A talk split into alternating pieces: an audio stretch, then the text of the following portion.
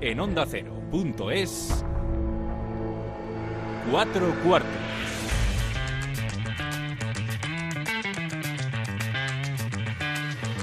David Katz.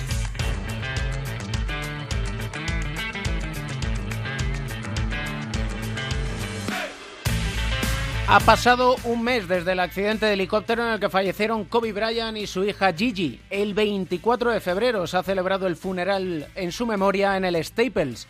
El 24 de Kobe, el 2 de Gigi. Duele escuchar a su viuda, Vanessa, hablar de su ausencia y a la vez invita a pensar en la grandeza de una persona como Kobe Bryant, en todo lo que significó en su vida. Desde la distancia le hemos juzgado por sus gestos cuando jugaba lo sabía que le catalogaban de egoísta, de mal compañero, de chupón, que si copiaba a Michael Jordan, que si nunca iba a ser como él. Parándonos en el análisis desde la distancia, sosegado, uno sigue confirmando lo que pensaba, que quería ser el mejor a toda costa, pero no el mejor de la historia, sino el mejor de su historia, para irse cada día a la cama orgulloso de lo que es y de lo que ha sido y siempre, siempre va a ser legendario y siempre va a ser un ejemplo a seguir, para bien y para mal. Bienvenidos al décimo capítulo de la cuarta temporada de Cuatro Cuartos. Sergio García de Peiro da las últimas indicaciones. Balón al aire. Comienza el partido. El baloncesto se juega en Cuatro Cuartos. David Camps.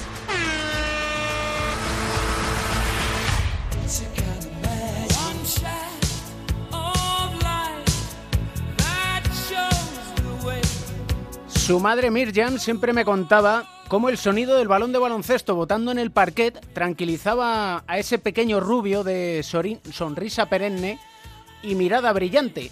Tan brillante como que cada vez que pasaba por un escaparate de la tienda de baloncesto allí en Ljubljana, en Eslovenia, el joven Luca se quedaba embobado. Y siempre quería más. Siempre quería una camiseta, unas botas, un balón. A veces su madre se lo compraba, otras le decía, ay, vas a tener que trabajar un poquito más para tener una de ellas.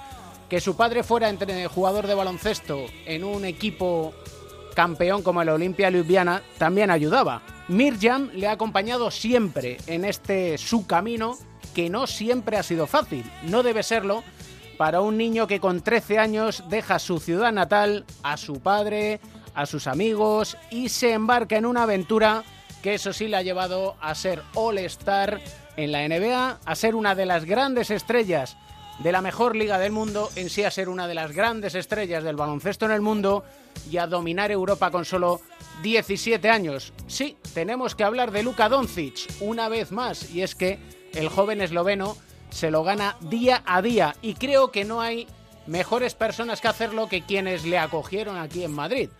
Uno fue entrenador suyo cuando tenía precisamente esa edad de adolescente, Javi Juárez. Y también José Luis Pichel, que fue entrenador de la cantera del Real Madrid durante 10 años y uno de los primeros que le acogió aquí en la Casa Blanca. Javi, José Luis, ¿qué tal estáis? Muy buenas. No me equivoco si digo que Luca es de sonrisa perenne y eso es lo que le lleva a ser tan bueno, ¿no? Tiene eso que tienen los grandes jugadores que acompañan no solo a su juego, ¿no? Sino esa magia y ese halo en todo lo que hace. Creo que tiene algo especial que hace que no solo sea su juego, ¿no? sino que es algo más. En el fondo no deja de ser una personalidad que hace que todo a su alrededor sea bastante confortable para todo el mundo, compañeros, eh, entrenadores, incluso rivales. Parece que por donde va todo es sencillo, todo es fácil. ahí está Luka Doncic. ¡Ojo Doncic! ¡Oh! ¡Locura! Porque es una locura por estas cosas. Doncic acaba de meter un triple desde Madrid. ¿Cómo gestionar esa adaptación de un joven de 13 años del que todo el mundo habla, pero ojo, que tiene 13 años. Hay recetas que son muy sencillas, ¿no? Cuando un chico tiene 13 años también él se divierte o su entorno más, más fácil para él es la gente de su edad. El primer año que estuvo Luca con nosotros que, que alternaba cadete y el, y el infantil, eh, al final el hecho de seguir estando con chavales de su edad, que lo que les gusta es lo mismo, que es el baloncesto, y que al final, oye, pues es jugar torneos, partidos, entrenar, etcétera, por mucho que alrededor hubiera cierto ruido, muchas veces se queda fuera. Es decir, porque al final el día a día es una pista de baloncesto, un balón y unos compañeros con las mismas ganas que tú de entrenar, que pueden ser mejores o peores, con más talento o menos talento, pero que, que hace que todo tenga bastante, que sea todo bastante natural. ¿Él era consciente de que era tan bueno? Yo creo que sí, Javi, no sé tú cómo lo ves. Yo, yo creo que esas cosas se pueden ocultar. En el momento que le ves jugar, con la edad que tenga, ¿no? Te das cuenta que el baloncesto es él. Sí. Estamos hablando de un jugador que está marcando una época y que va a marcar todavía mucho más eh, los próximos años. Entonces, el impacto que tiene yo creo que es el mismo que han tenido las grandes estrellas. Luka for three after he just scored inside and a rainmaker. Me acuerdo cuando se hablaba de LeBron, ¿no? Por no irnos más atrás, muchos años atrás, que le llamaban el elegido, ¿no? Pues aquí en Europa todo el mundo sabíamos que el elegido era Luca. Todos pensamos que para dominar Europa, pero está claro que Europa se le ha quedado pequeño y que lo que viene a dominar es el baloncesto. Por eso yo creo que hablar de baloncesto hoy es hablar de Luca Doncic. También pensar que las, que las, que las comparaciones siempre son injustas, pero que se han quedado que yo creo que ya hay que buscarlas un poco más allá del básquet. O sea, al final es un deportista de alto nivel, como puede ser Federer para el tenis, o como han podido ser otros grandes deportistas en su, en su ámbito que han trascendido más allá de su propio deporte, ¿no? Que al final el, deporte que ellos ejecutan es, son ellos mismos, es decir, es la esencia total. Es un lujo poder haber tenido a alguien tan cerca y estar viendo, estar, estar siendo contemporáneo, estar viendo, viviendo con alguien así todo lo que va, todo lo que supone y lo que va a suponer. ¿Cuánto cuesta ser prudente con un talento así? El menos prudente ha sido él siempre, por lo que le he conocido. Todos hemos sido mucho más prudentes que él, todos hemos Sí. creído que su camino no iba a ser tan meteórico, menos él. Él lo ha tenido siempre muy claro y, y ha confiado en sus posibilidades por encima de los mayores, digamos, valedores que él ha tenido a su alrededor. Yo- ha superado todas las expectativas y, y lo sigue haciendo. No creo que haya nadie que por muy bien que pensase en su futuro, acortase tanto los plazos de colocarse en la élite mundial como él mismo. Entonces comentabas tú, David, su madre, su entorno más próximo, eh, todos sus entrenadores, todos sus compañeros estaban convencidos de que iba a triunfar, pero yo no creo que nadie estuviese tan seguro como él mismo de que iba a triunfar tan rápido. Sí. Al final, cuando estás con chicos jóvenes, también la prudencia forma parte de tu trabajo, porque es fácil encontrar que todo ha seguido la misma progresión. Siempre el año siguiente ha conseguido eh, superar con creces cualquier expectativa que se ponía. Eh, y es un patrón, o sea, es decir, esto se repite cada vez. Si viniera alguien que no entendiera mucho de deporte y no supiera lo difícil que es todo esto, a nadie nos sorprendería ya que Luca dentro de un, un tiempo consiguiera ganar también en Estados Unidos, ¿no? que es algo que también ha hecho en Europa, es decir, acabar ganando. Close out by Zubac. Luka went under the defense and tosses one home. Without a call. That is some Luka magic. Yo siempre tengo la duda de si poder mantenerse en Europa algún año más, conseguir más títulos de Euroliga, dominar más, o ese quedarse en Europa implicaría aburrimiento para el jugador. Eh, a mí me hubiese gustado que se hubiese quedado en Europa, primero porque le teníamos más cerca y disfrutábamos mucho más de él, pero honestamente creo que todos los pasos que ha dado a la vista está han sido muy acertados. En el momento correcto, que es muy difícil acertar en Sí, ello. Hemos es. visto otros grandes jugadores de Europa que han ido y siempre hemos pensado, uy, un año antes, uy, un año después. En su caso, yo creo que a la vista está que el acierto es parte de su éxito, ¿no? De tomar las decisiones. Pero sobre todo, para mí es el impacto que ha tenido en Estados Unidos. Tampoco le vaticinaban ni se lo han puesto fácil. Bueno, dudaban de, que pudiese ser rookie del año o este año que pudiese liderar un equipo cuando se vio que, bueno, pues fichaban en Dallas a jugadores como Porzingis y demás, se pensaba que podía, bueno, pues no ser a lo mejor el jugador franquicia. A Luca todos los retos le van, yo creo que eso Pichel lo sabe bien. Estamos ante algo absolutamente único en, como decía Pichel, no solo en baloncesto, sino a nivel de un deportista, bueno, pues que ha traspasado los, los límites de su propio deporte para convertirse en una figura del deporte a nivel mundial, es que dentro de seis años la mayoría de los mejores jugadores que ahora mismo están compartiendo con él el All-Star, los focos del baloncesto, estarán retirados claro y su dominio será, yo creo, aplastante. Es, lo que creo ahora mismo. Yo creo que conocer baloncesto americano influye mucho en, en, la toma de decisiones. No hay una receta tan sencilla para saber cuándo dar el salto, pero los datos dicen que, joder, que Lucas sí que ha acertado. O sea, mm. la carrera no podía haber, haber sido mejor. Una de las dudas, me comentaban precisamente que tenían a la hora de elegir a Luka Doncic en el draft, era el cuánto grado de mejora tenía. ¿Cuánto margen de mejora tiene y qué puede mejorar? Su margen de mejora ya se ha visto, por ejemplo, este verano que ha podido descansar. Él físicamente se está desarrollando por su edad. En su mejora física va a ir mejora todavía mayor a la hora de un jugador que lee el baloncesto antes que los demás, que lo ve antes que los demás, que conoce el juego. Esto se decía también, y yo creo que se ve eh, Ricky Rubio cuando apareció, ¿no? Tan joven en, en la Liga Endesa, era un jugador que veía el baloncesto un segundo antes que los demás. Eh, yo creo que Luca es una versión eh, muy mejorada porque físicamente es mejor, eh, porque tiene un instinto, no, no diría competitivo, sino mayor eh, capacidad de, decidir, de decidir en cada acción que toca con el balón es que cada vez que coge el balón sabes que va a pasar algo, pero no sabes lo que va a pasar. Y por supuesto, todos los jugadores con, el paso de la edad mejoran su tiro.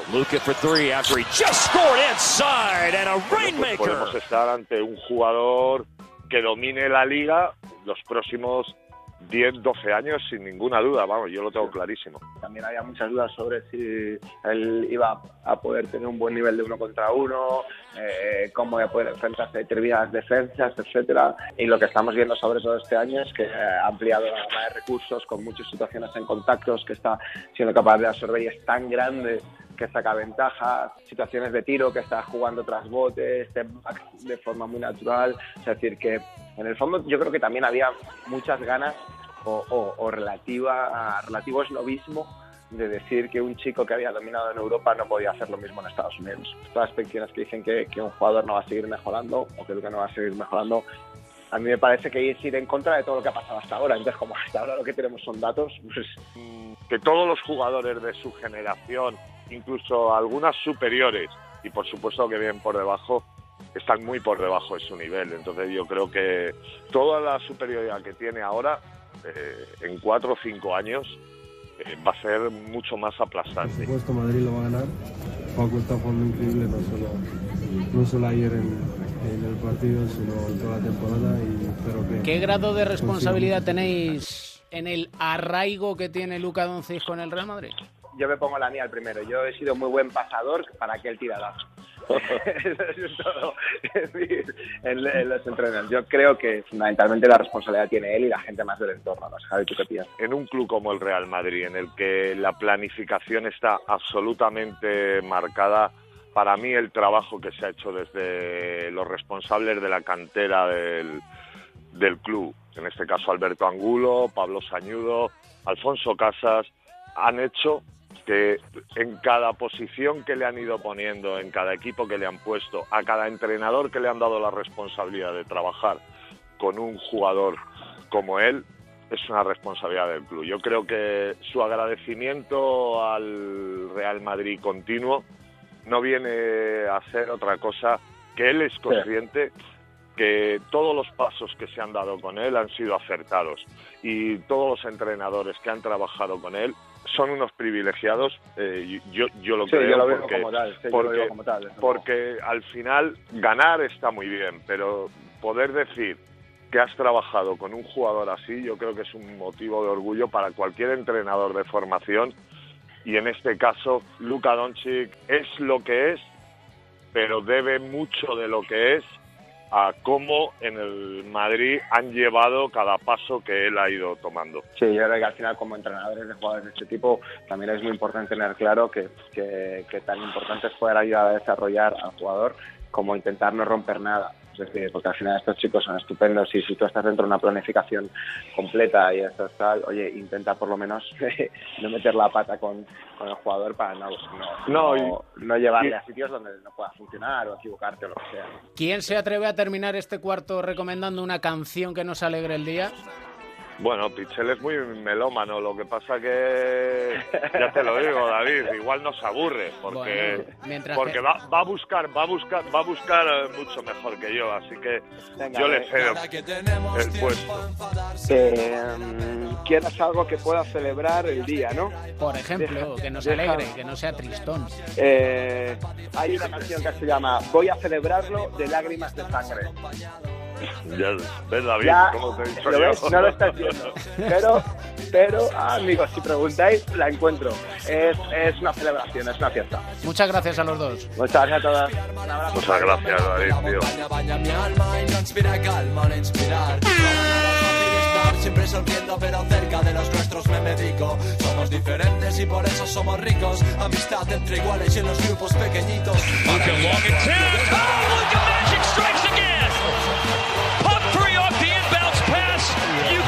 It, at the uh, great finish that time by uh, Luca. He practices that stuff. Eight seconds to go. Deep three. Wow, he banked it in.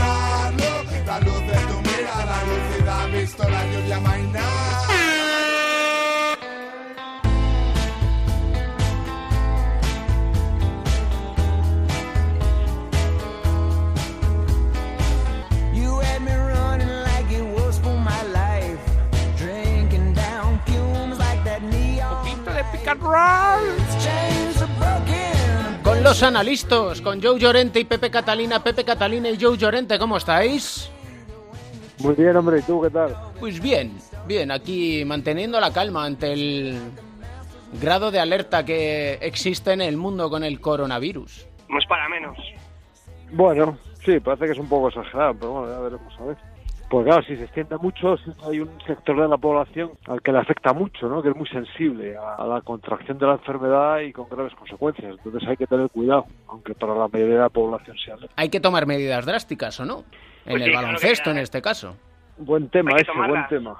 Hay que tomarlas. Lo que parecía algo más o menos controlado y localizado se está empezando a extender demasiado, está empezando a afectar a, a la celebración de eventos deportivos y los eventos deportivos giran alrededor de los deportistas que están eh, en, esa- en esos eventos, ¿no? En, en cualquier situación de la vida en general hay muchas posibilidades de contagio en el deporte donde hay más donde hay contacto y donde se pasa mucho tiempo juntos y todo esto pues sí la verdad que hay que tener mucho cuidado con todo esto no es ninguna bobada Sí, sí, estoy de acuerdo con lo que dice Pepe, ¿eh? no, no es ninguna tontería y tampoco pasa nada por, por controlar un poco los deportes y para parar si hace falta un par de semanas. Si hay más fechas que longanizas, o sea que eso no sería demasiado problema. yo cuidado con lo que has dicho de hay más, fe- de más fechas que longanizas que te escucha la Euroliga y monta otra competición Ahí has estado bien, Pepe. Sí, sí, sí, sí, sí, sí, sí.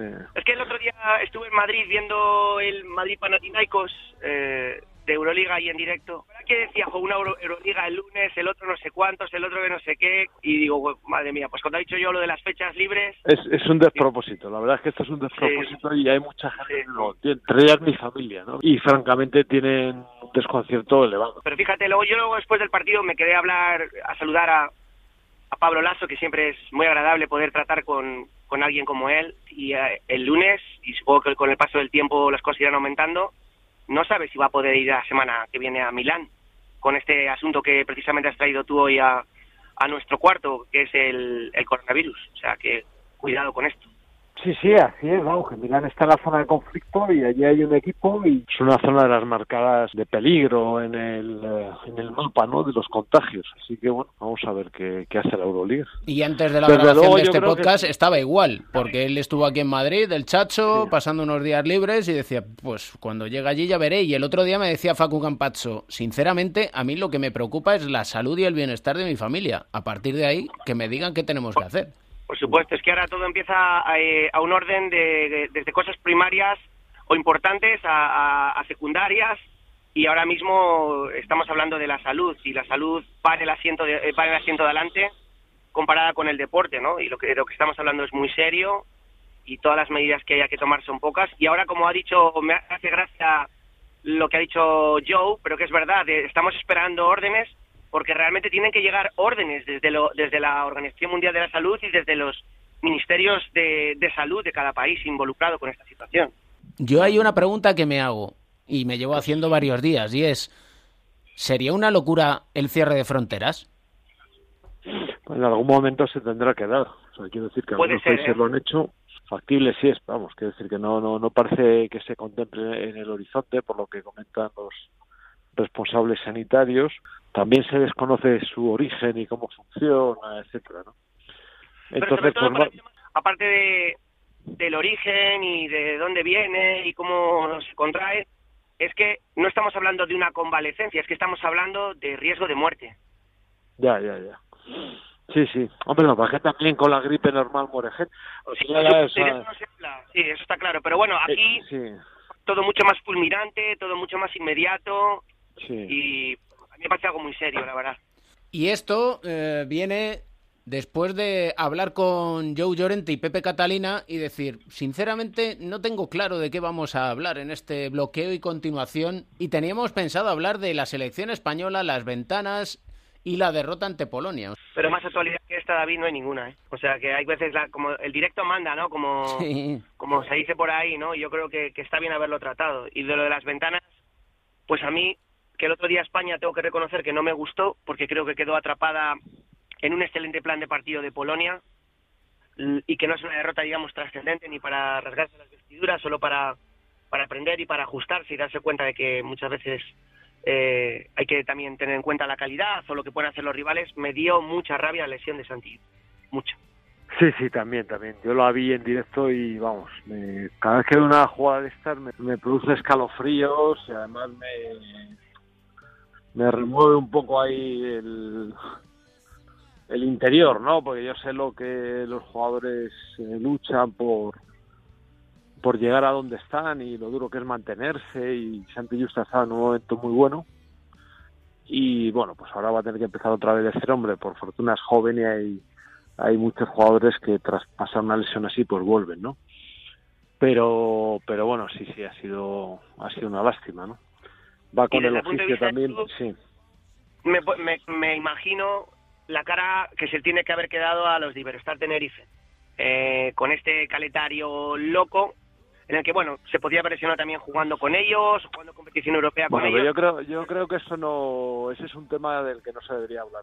O sea, el calendario está así, hay que jugar y te lesionas Ya, en cualquier en cualquier momento y, y ya está, no pasa nada. ¿Cuántas lesiones ha habido en la liga? Si es que no Sí, pero es- sabes una cosa, yo, yo por supuesto, pero ¿sabes el problema de todo esto? Que cuando pasan cosas de estas, desgraciadamente, te acuerdas del sinsentido, de la lucha por los calendarios. La FIBA no ha puesto estas ventanas FIBA, digamos, de una manera vistosa, bien intencionada. La ha puesto por eh, una respuesta a la Euroliga, la Euroliga sigue a lo suyo. Y es verdad que Santi Vista se puede lesionar aquí o en la ducha de su casa. Pero al final, cuando pasan en situaciones de estas y sabes que no son situaciones sanas, de cómo se han creado estos calendarios, donde encima juegan lo de siempre, jugadores que no que luego no juegan en, cuando viene la competición real, que no, estarán casi ni dos o tres de estos en el Eurobásquet. Todo este sinsentido, la Euroliga no deja los suyos, pues la verdad que a mí me remueve mucho la sensibilidad. Bueno, yo creo que claro. precisa, precisamente porque luego no, ju- o sea, aunque luego sean jugadores que no vayan a jugar, son jugadores que les viene bien. Este tipo de partidos sí que aprenden mucho. ¿eh?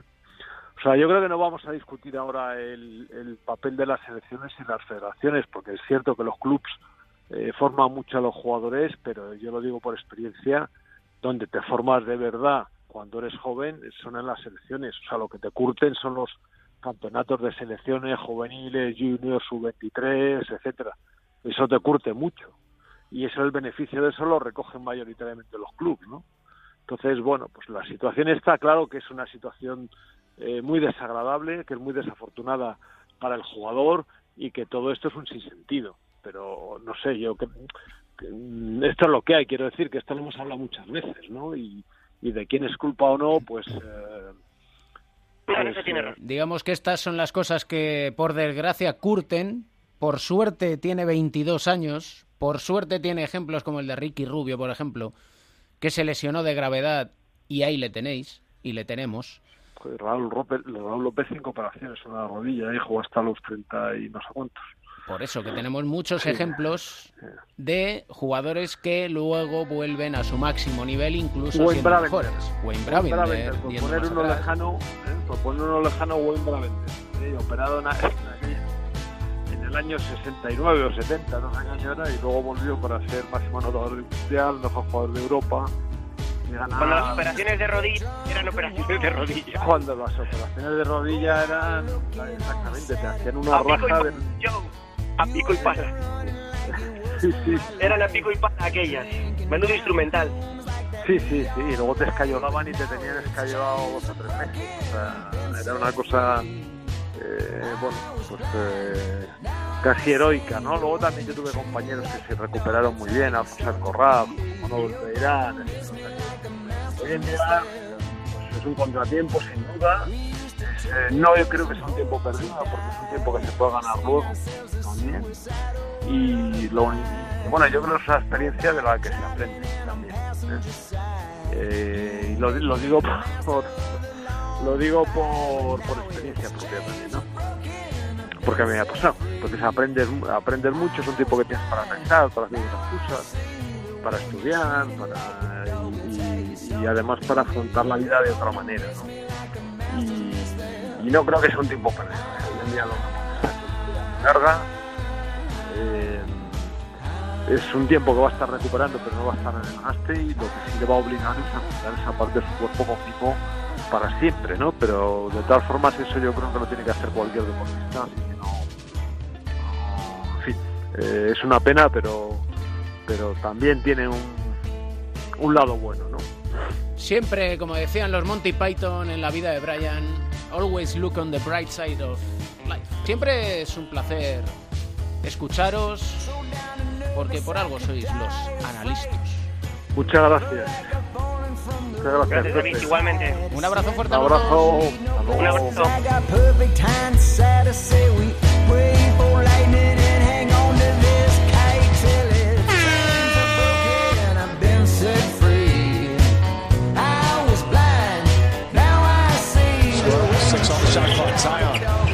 Runway against Howard. Danny Green got a hand on it. Now Caruso runs a break.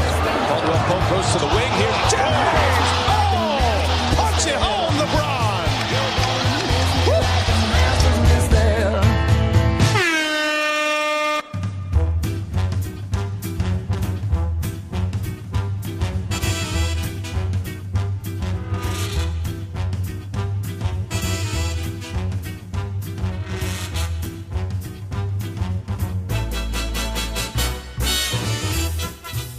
Dice LeBron James que utilizará todo el dinero posible para ayudar a Delonte West, lo que haga falta.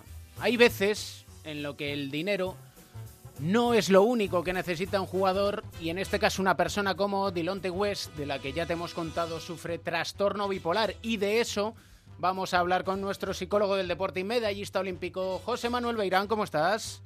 Muy bien, David.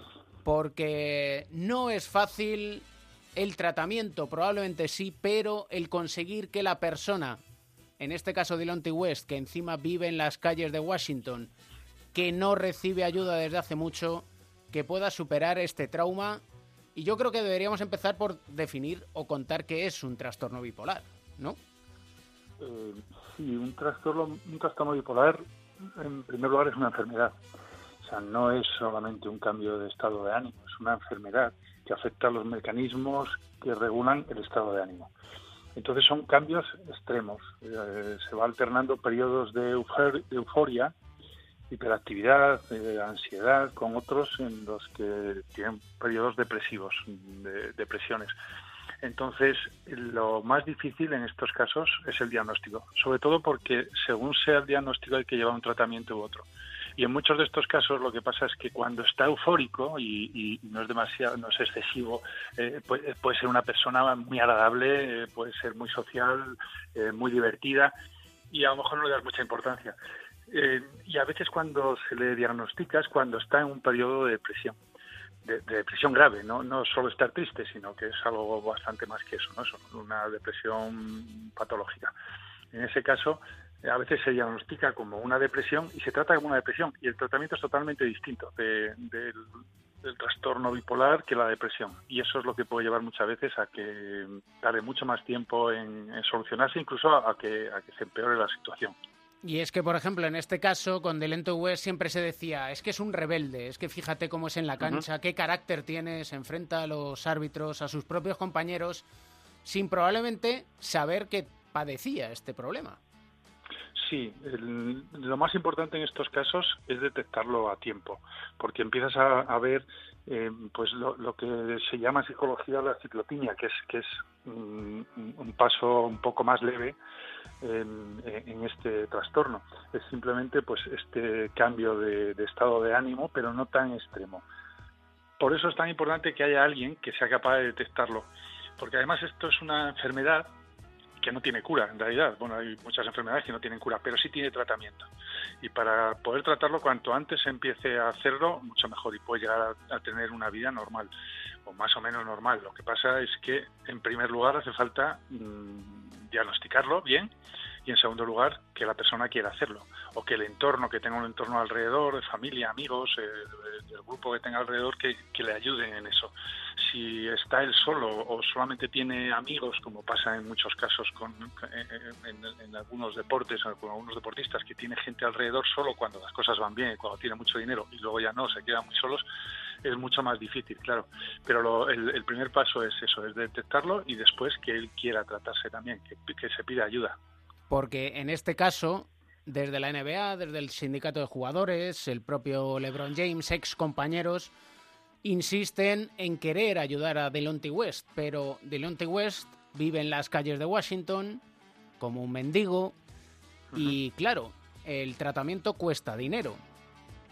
¿Se puede Sí, llegar yo- a ingresar a la persona o convendría ingresarla llegado este caso, por ejemplo, con las últimas imágenes que hemos visto completamente desaforado el, el ex jugador? Y supongo que lo harán, supongo que quiera o no quiera le, ingresarán. Lo que pasa es que, eh, bueno, en, la NBA tiene un protocolo para todos estos casos ¿no? de problemas mentales. Lo que pasa es que, que luego eso, si él no quiere, no va, no va a poder estar mucho más tiempo ahí ingresado. Mm, Puede llegar a hacerse daño, pero bueno, tiene que querer él primero hacerlo. Por eso es tan importante y en la NBA se están dando cuenta que, que lo que hemos hablado aquí muchas veces, que los deportistas, da igual el nivel, el dinero que ganen o la calidad que tengan, son personas. Eh, eh, pueden tener los mismos trastornos y los mismos problemas, problemas que cualquier otra persona que tenga menos dinero, que no sea tan importante, que no haga deporte, los mismos problemas, exactamente igual. Entonces en la NBA, pues eh, ahora empiezan a tener un especialista en salud en, en los equipos tienen un protocolo, ya antes lo tenían, pero es un protocolo que está hecho para este tipo de casos. Cuando ya surge el caso, cuando ya tienes el problema, pues enseguida pueden medicarlo, lo llevan a un psiquiatra. Es mucho mejor tener a alguien que pueda detectarlo a tiempo. Y por ejemplo, un psicólogo deportivo no puede tratar esto cuando ya llegas a este punto. Tiene que hacer un psicólogo clínico y que además sea, tenga experiencia en estos casos. Pero el psicólogo deportivo sí puede empezar a detectar este tipo de problemas bastante antes y, y derivarlo a un, a un psicólogo clínico. Aparte de que puedes seguir trabajando con él en, el, darle habilidades para mejorar su rendimiento, pero ya te das cuenta que puede llegar a tener este problema y le derivas a un psicólogo clínico. En ese momento es mucho más fácil que cuando llegas a la situación esta de West que estamos que, hemos visto que ha llegado, es mucho más complicado eso. Luego además eh, siempre se puede decir bueno que es que es antisocial o que se emborracha o que toma drogas porque puede llegar a eso, pero eso es una consecuencia de la enfermedad, no es que por tomar drogas, aunque también puede afectar eh, mm, tú puedes tener, esto puede em, eh, agravarse pues con problemas de, drogas, de depresión, de estrés, de, estar soportando un estrés muy grande. Claro, la NBA, si hablamos de estrés, es tremendo. O sea, hay gente que es capaz de tolerar ese estrés. Hay jugadores que son capaces de tolerarlo. Hay algunos, muy pocos, que son capaces incluso de disfrutar de ese estrés, pero hay otros que no pueden soportarlo. Y eso puede ser un, puede llevar a, que surjan este tipo de problemas que ya están ahí. No digo que sea por el estrés, pero que eso sí puede agravarlo. Y precisamente con este protocolo que este año además lo han ampliado en estas franquicias de la NBA, las 30 franquicias obligadas a tener al menos a un, como ellos llaman, terapeuta ocupacional, profesional de la mente, eh, también se enseña a los jugadores a conocer su propio estado mental y a conocer el estado mental del compañero y no juzgarles. Sí, claro. Eh, eso está muy bien, eh, porque y, y, por supuesto la gente que está alrededor, los entrenadores, los, con los mm, técnicos que pueden tener alrededor con los que tiene más confianza y por supuesto si tienes ahí un psicólogo que, que lo van a tener porque hasta ahora tienen este este experto en salud pero mm, creo que, que el siguiente paso va a ser tener a alguien para poder eh, prevenir eh, estos casos eso sí puede ser un psicólogo deportivo que ayuda en el rendimiento, que puede dar habilidades para mejorar su rendimiento personal, pero a la vez puede ir detectando este tipo de, problemas, que luego lo van a derivar a, un, a derivar a un psiquiatra. Un psicólogo no puede medicar, no puede dar fármacos, pero sí puede derivarlo a otro y seguir trabajando a la vez en, en el rendimiento, porque además es que estos jugadores hay veces que en, en, la fase depresiva pues a lo mejor no, no juegan bien, están, que no tienen ganas ni de levantarse de la cama en la fase eufórica a lo mejor tienen un buen rendimiento, pero en otros casos tampoco, porque están como demasiado, demasiado eh, arriba, pensando que bueno que son los mejores y que van como demasiado relajados y a lo mejor el rendimiento tampoco es bueno. Cuando rinden de verdad mejor es entre una fase y otra. Entonces ahí sí puedes ayudarles mm, cuando no es demasiado, cuando no es excesivo estas fases, las consecuencias a saber manejar su nivel de activación para no estar ni demasiado alto ni demasiado bajo, pero a la vez hay que derivarles a un psicólogo clínico o a un psiquiatra. Siempre aprendemos y mucho en este nuestro diván de Beirán con José Manuel Beirán y seguiremos profundizando en este tipo de cuestiones, como también en la necesidad de la prevención y que no se tenga miedo, que ir al psicólogo lo decimos muchas veces, pero es que es verdad, es como ir al dentista o ir al médico de cabecera. Nunca mejor dicho probablemente lo de médico de cabecera. Siempre un placer, maestro. A mí también, muchas gracias.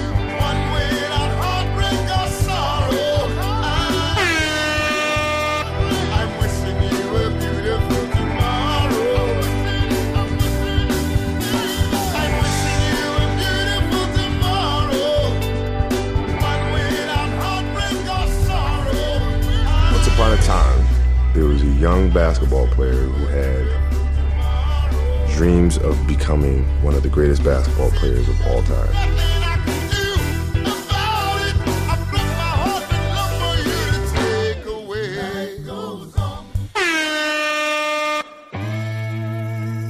Trash talking.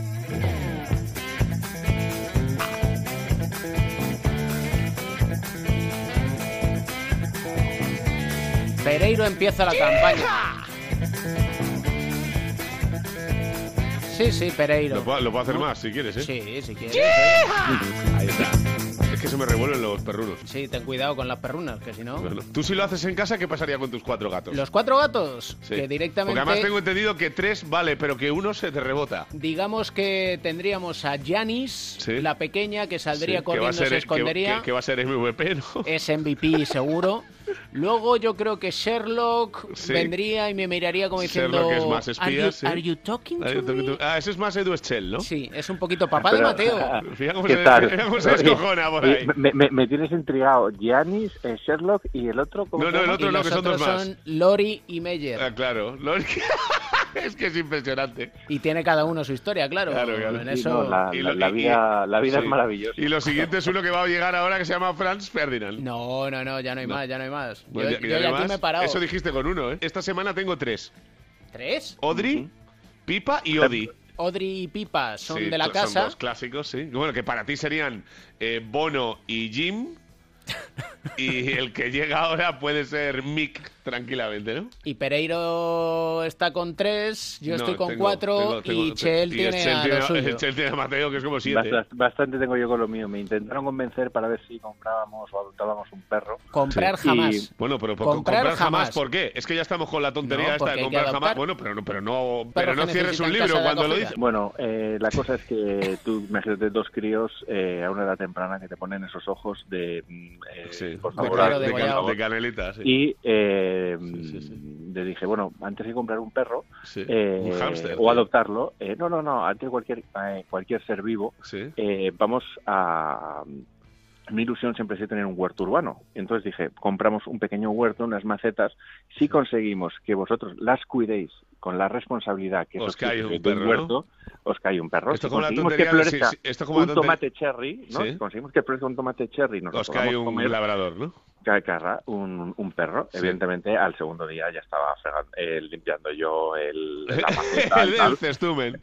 Con lo cual, ahí se, se, se evaporó cualquier opción perruna en casa. Todo esto ha sido una crónica en rosa y trastoque en absoluto en torno al mundo perruno. Sí, sí, sí. Igual hablamos de baloncesto. Esto si para no decir ¿eh? que le ganamos NBA, a los Celtics vamos. el otro día. Alguno dice que robando por ahí, ¿no? No lo sé, pero vamos, si esos partidos. Yo ya bueno, pero lo el que del, el de del- aquí. el del otro día reconoces que lo estuvimos hablando durante el partido por, por WhatsApp que subió un nivel lo habitual. Mm, sí, uno- más de lo esperado, sí. Estuvo, estuvo entretenido. Estuvo es, bien. Estuvo para Y lo mejor- disfrutarlo y lo mejor, y lo mejor de noche todo muy es que bien. los treboles ese día no tomaron pinta, ¿sabes? O sea, que Bueno, es maravilloso. Date cuenta que hay un tramo de la temporada entre febrero, Está marzo, está un poco abril, más chulo que el anterior, ¿eh? que es como un poco... Sí, lo que pasa es mm, mucho definido ya, que Claro. tiene mala Entonces, pinta. digamos que es prepararse para lo que le viene encima. El que va primero de conferencia ahora posiblemente pierda dos partidos o tres de aquí a final de, Puede ser. de, de temporada, que es segunda semana de abril, ¿no? Si no tengo Sí. mal entendido, sí. mediados de abril y Esto ahí es. Ahí probablemente ya podamos katanas. decir dejaros de Giannis Antetokounmpo MVP, Sí. sino que es LeBron James. Bueno, va- vamos a ver, yo creo que no. eh, lo he comentado esta semana, un día por la mañana.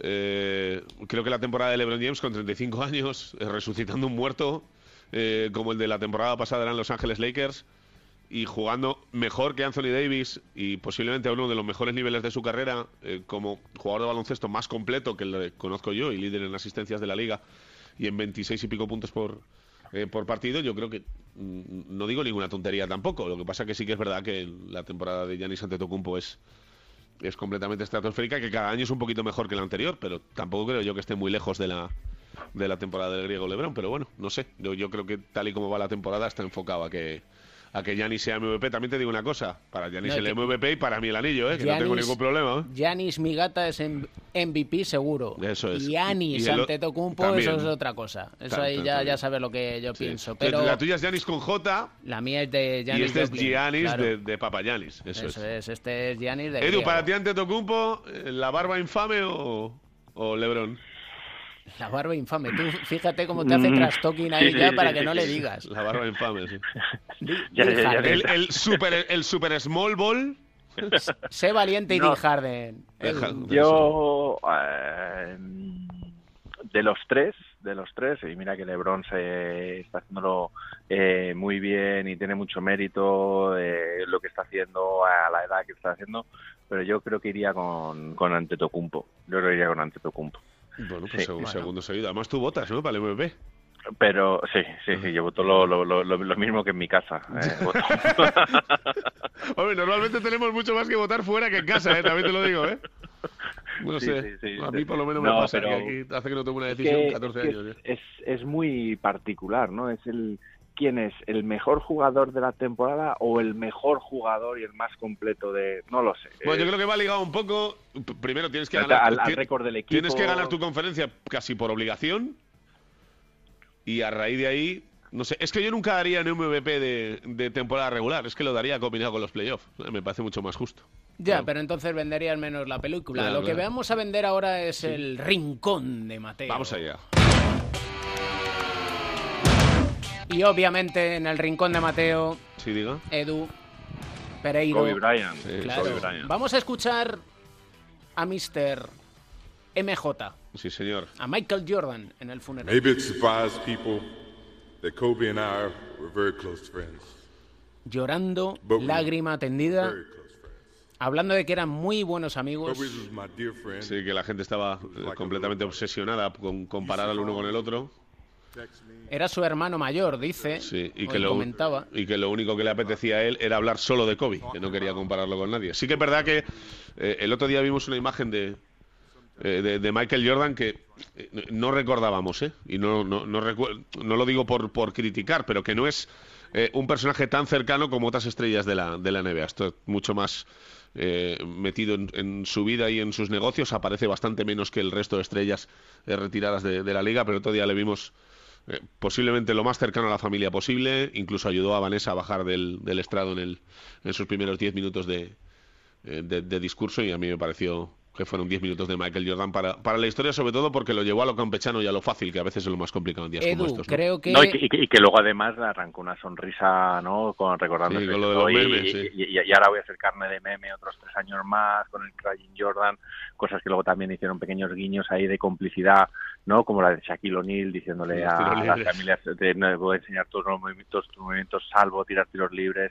Eh, incluso Vanessa también hizo un par de pequeños guiños, ¿no? Yo creo que fue muy emotivo y fue una, lo que yo creo que yo, eh, Kobe quería, una celebración de, de- de la vida. ¿no? Y Kobe ha llegado, creo que, a humanizar a Michael Jordan. Sí, porque era, era- no sé si era tarea pendiente, eh, pero es verdad que nunca la habíamos visto así. O sea, teníamos una imagen de él de mucho más estirado, mucho más, eh, no sé si decir egocéntrico, pero sí es verdad que él eh, siempre ha rehuido el hecho de compararse con nadie porque él se ha considerado siempre mejor. A ver, él es el único que puede decirlo, ¿eh? O sea, yo creo que sí él sabe que está por encima del bien y del mal nivel baloncestístico con el resto, pero eh, no sé, creo que lo que Kobe ha conseguido en vida y lo que ha conseguido eh, post-mortem también tiene mucho que reseñar en días como este, porque el otro día, las 3 horas y 20 minutos de, de ceremonia y de fiesta, como lo quiero llamar yo, del Staples, fue una auténtica locura, ¿no?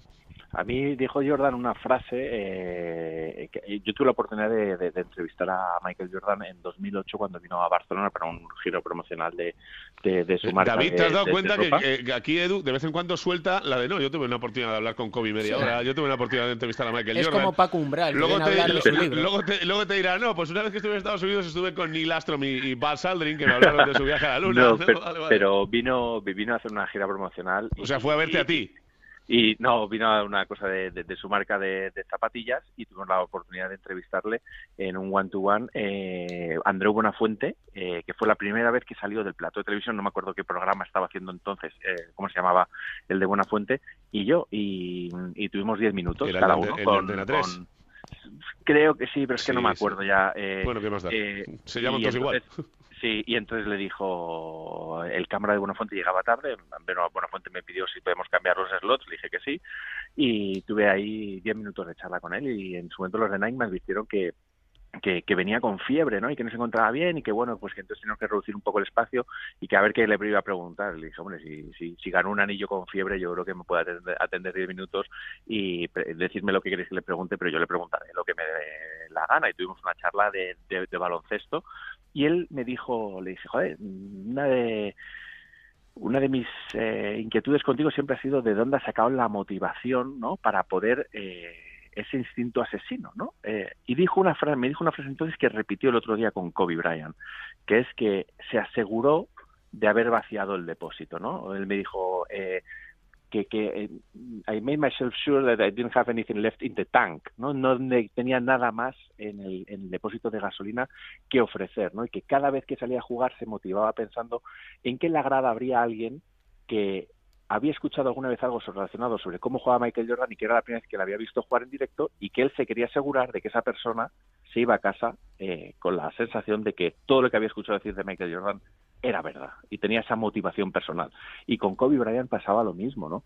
Esa- ese instinto asesino, ese, ese, killer, ese, esas ganas de, de- de seguir siendo el mejor y esa anécdota tan deliciosa que contaba eh, Shaquille O'Neal, que le, le dijo, oye Kobe, es que la palabra team, la palabra equipo no hay un I, ¿no? No hay un yo. Y le dijo, ya, Shaq, pero es que Sí. eh, sí hay una M y una E que significa mí, que significa yo. Estoy eh, yo, y- motherfucker, le y, y- dice. y le- y le dice, motherfucker, hay un me, ¿no? Eh, y yo soy el mejor de los dos que hay aquí, ¿no? O Hay, sea, hay, una, hay una frase también buenísima el otro día cuando le, el, el discurso de Jordan le recuerda que va a haber un partido de las finales de 2009 y que se acerca al vestuario a ver antes del partido a Kobe y a Phil Jackson. Y que, y que le, se y que le dice, y que le dice Kobe que se le había traído las zapatillas. Y dice, pero vamos a ver, pero si he venido a veros jugar. Y dice, no, es igual, jugamos ahora un rato y luego ya voy al partido. Dice, madre mía, qué zumbado, tío. Los genios son así. No creéis que precisamente por hablar de Kobe nos vamos a poner tristes, todo lo contrario, y vamos a perder la buena Esto costumbre es. de la gramola Venga, con va, gramolismo Edu ilustrado. Shell para cerrar este cuatro cuartos. Esto le gusta a Pereiro. Edu, se lo tienes que poner a Mateo, te aviso. A ver, ¿qué suena? Se llama la canción de Rapture, el rapto.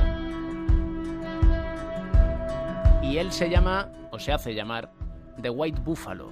Me parece de las mejores voces del mundo a mí, ¿eh? sin lugar a dudas. Y esta canción además es como si hubiera un balón de baloncesto de fondo. Sí, señor. O que estuvieras, o que estuvieras atiza- atizando a un bombo. También. Tiene una voz con respeto y con distancia a la hora de decir este tipo de cosas, un pelín parecida a Mark Knopfler cuando deja Dire Straits, o sea, al final de su carrera cuando estaba un poquito en, en Bueno, es, solitario. es en este momento cuando Bueno, yo te digo dos que me gustan. Disco Sailing to, to Philadelphia de Knopfler está muy bien y hay una canción muy parecida a esta. Bueno, vale. Este es el cabeza de cartel de la banda sonora de Sons of Anarchy para el que lo escuche y lo quiera hilar con algo. Y esto contrasta con lo que nos trae Mateo esta semana, Edu.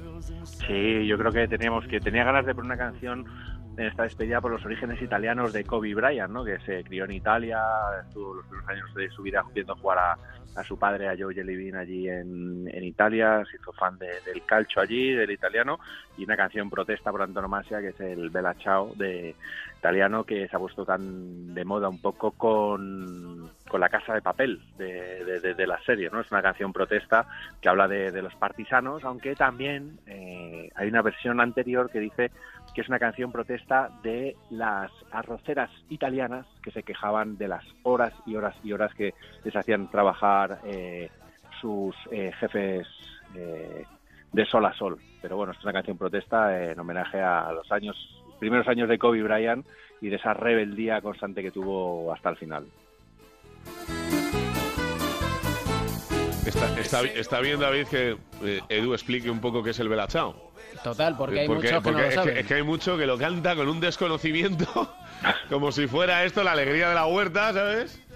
Bueno, Pero- yo creo que sabes, eh, con, con esta universalización de, de la serie de la Casa de Papel, Ya, pero yo creo que hay que tener cada uno cuidado la, ha- también, la- ¿eh? la ha adoptado, la ha adoptado Como le lo da la gana. a- a como le da la gana. Bueno, pero creo que son canciones que requi- requieren un poquito de background, ¿sabes? A la hora de, de ponerte a cantar en la calle con tal igual, no sé. En general todo debería de tener Sí, un sí, sí, background. desde luego. Pero bueno, para eso estamos nosotros aquí en Cuatro Cuartos. Nos ha quedado bien chulo hoy, ¿eh? Ha quedado así... Un poquito como de un poquito de tal, un poquito de cual, un poquito de no sé qué, ¿no? Está bien que lo digas tú, que eres parte implicada, ¿no? Este se ha quedado Oye, nos ha espectacular. quedado bien, ¿eh? Oye, la verdad es que no, ¿sabes lo que pasa? Que hoy te bajo el regusto bueno, ¿sabes? A eso está bien, que te de vayas... eso que vas al irlandés y la cerveza y dices, hoy, me, hoy he estrenado barril. ¿sabes? Igual No es me el porque suelo. tenemos la mamma mentality. Eso es, la mamba, sí. Y ya sabéis, la mamba. Mamba. mamba Así out. que, como él decía, sé feliz porque la vida es muy corta. Y no hay mucho tiempo para disgustos. Señores, Un beso grande, capitanes. Venga, chao, chao.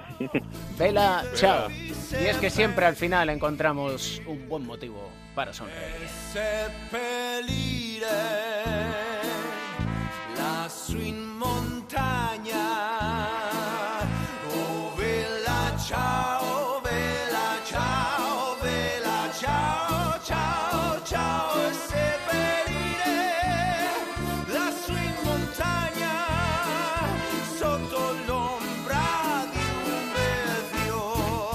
El baloncesto se juega en cuatro cuartos. David Camps.